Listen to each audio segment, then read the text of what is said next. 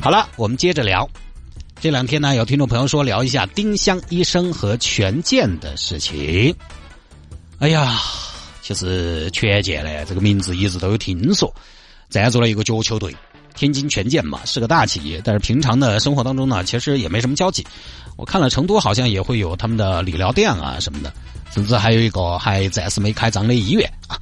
确实，主要离我们西南地区太远了，或者说呢，这一类的东西我们年轻人、青壮年人其实接触的相对比较少。不管它保健还是医疗，其实说实话，你要回去跟你妈老儿聊哈医疗保健方面的东西，你聊不赢他们，你摆不赢他们。因为他们接触的多嘛，这个东西久病成医嘛，所以我们离得还相对比较远，一直呢也就是限于听说，但是不了解。然后这个丁香医生呢，可能不知道的朋友，可能一开始真的以为是个叫丁香的医生。丁医生嘛，丁老师嘛，丁医生可是个好人呢。丁香医生呢，其实是个 A P P，很方便啊。所以呢，这次的纷争其实也不是个人对个人，是公对公。最近呢，就丁香医生发了一篇文章。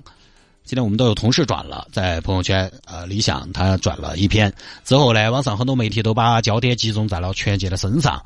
他是从一个患癌小朋友叫周洋的父母状告权健出发，扒开这个企业的种种。这个新闻呢，其实不太好聊，为啥子呢？因为坦白说，这种爆黑料的是新闻媒体擅长的，涉及到非常庞大、细致跟严谨、琐碎的资料整理和逻辑梳理。但是我们这儿呢，主持人又是采编播一体的一个人撑一档节目，所以有听众朋友让我聊，我说不是说这个事情敏感，而是说话这个东西要负责的。我这边都没有什么一手的信息来源，怎么聊？你包括权健这两天在跟丁香医生针锋相对的时候，他都提到一句，他说丁香医生呢，就是从网上不知道什么样的渠道搜罗来的一些东西，东拼西凑。你看我们其实做节目有的时候就是这个样子的，而且这个东西很微妙。我说微妙在哪里？你说这个事情麻烦吧？它不麻烦，它很简单。其实，类似的事情，类似的事情，其实就需要一个什么呢？现在就差一个官方的态度，差一个官方的定性。你包括今年上半年的时候也深陷争议的另外一家地方龙头企业，也是一样的。就现在官方需要一个态度，灰色地带到底管不管？灰色地带到底要下多大的力度来管？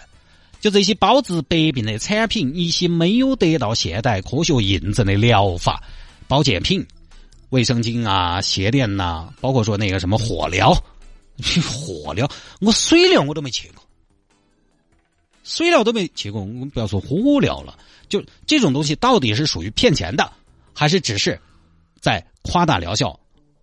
违反的是广告法的这个范畴，这两者的性质是完全不一样的。而今年的另外一家被起底的企业，它的产品最终嘛，大家扯那么大，大家扯来扯去，其实最后也就是夸大宣传、虚假宣传嘛。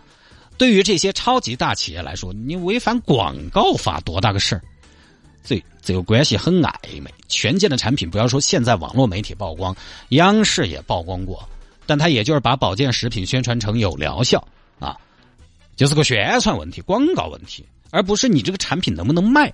也就是说，你作为保健品是可以卖的，但是不得宣传任何疗效而已。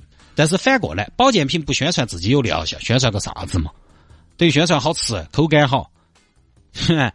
保健品如果没有神乎其神的治疗效果，谁又要买呢？现在这种太多了，深海鱼油你晓得吗？很多朋友买过嘛？补充 DHA。还有什么预防心血管心血管疾病？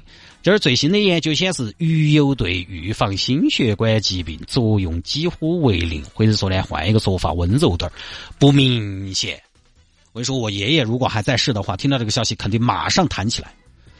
哎，吃了十几年的鱼油，你跟我说没得用？太多了，这种事情要杜绝，必须要有官方定性，不能有政策上的暧昧。你看权健这次根据报道来看，说实话，那么多的他们的所谓的负面消息，如果不是你因因为有这个患癌小朋友，因为选用了他们的疗法而病情恶化去世的话，你还真的找不出太多的比较有杀伤力的问题。而即便是这个患癌小朋友的事情，权健方面也还没有说啊，就是我承认我做了这个事情没有，而且现在权健方面还不承认对方的控诉，所以就是。法无禁止则可为，但是在医疗健康领域，我们到底要不要留灰色地带？这个东西呢，其实我觉得是很关键的。